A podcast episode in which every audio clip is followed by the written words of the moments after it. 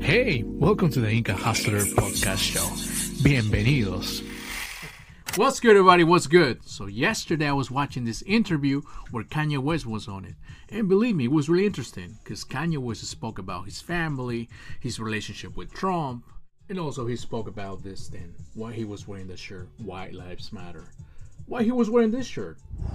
So, the answer to why I wrote White Lives Matter on a shirt is because they do.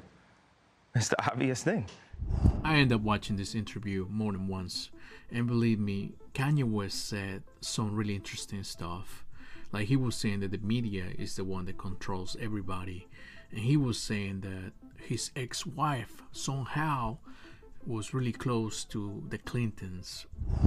But it was it was wild that I didn't know how close my own wife was to the Clintons.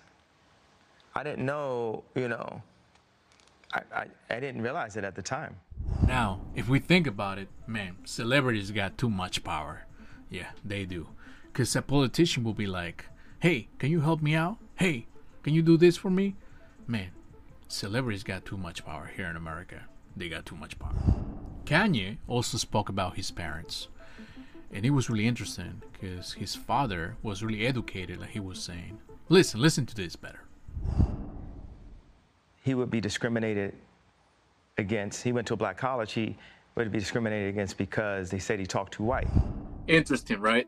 I understand what they mean, though. I understand what they mean. I think they're talking about the accent. They're talking about how they sound like. However, I just want to say one thing English comes from England, Spanish comes from Spain, Europe. There's no more whiteness than that. It's a European language. So apparently they forgot about it. They just forgot. Now, this is a question for y'all, for anyone here. Do white lives matter? Again, do white lives matter? Do brown lives matter? Do yellow lives matter? Of course they do. We all humans. We all matter. We all important.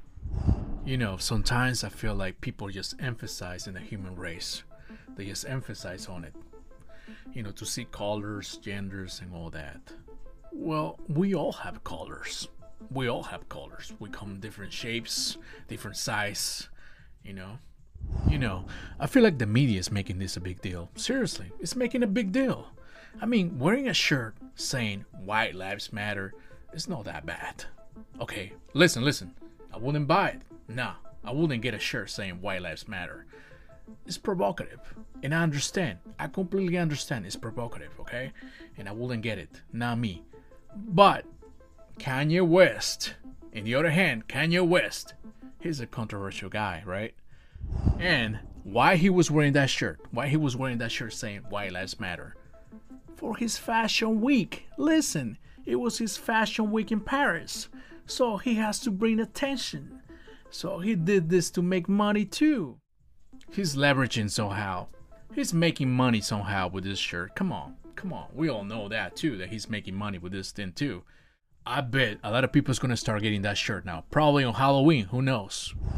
Overall, I feel like it was a great interview, and Kanye West is not that crazy like I thought. I thought he was crazier. Probably he's confused a little bit, but he spoke some facts. Yeah, and I have to recognize those facts. Because what he said was true. It's true about abortions, it's true about the celebrities, it's true about social media, you know. Probably wearing that shirt saying white lives matter is not the option, and I don't I don't support that. No at all. However, what he spoke about in the interview were facts, and it's just true. I know it's a controversial topic, but I feel like more people should talk about it. Don't stay quiet. Speak your mind. And there are going to be people who's going to disagree with me. It's okay. We all can disagree. I feel like sometimes we need to disagree in order to find a balance, you know? Anyways, hope you guys like my video. If you guys like it, make sure you guys share it.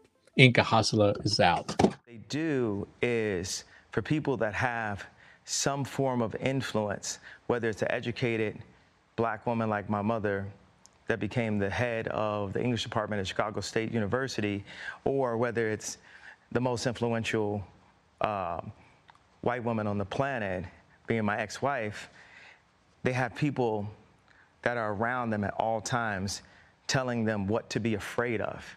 It's like not what to do or say specifically, it's what to be afraid of. Inka Hustler is out.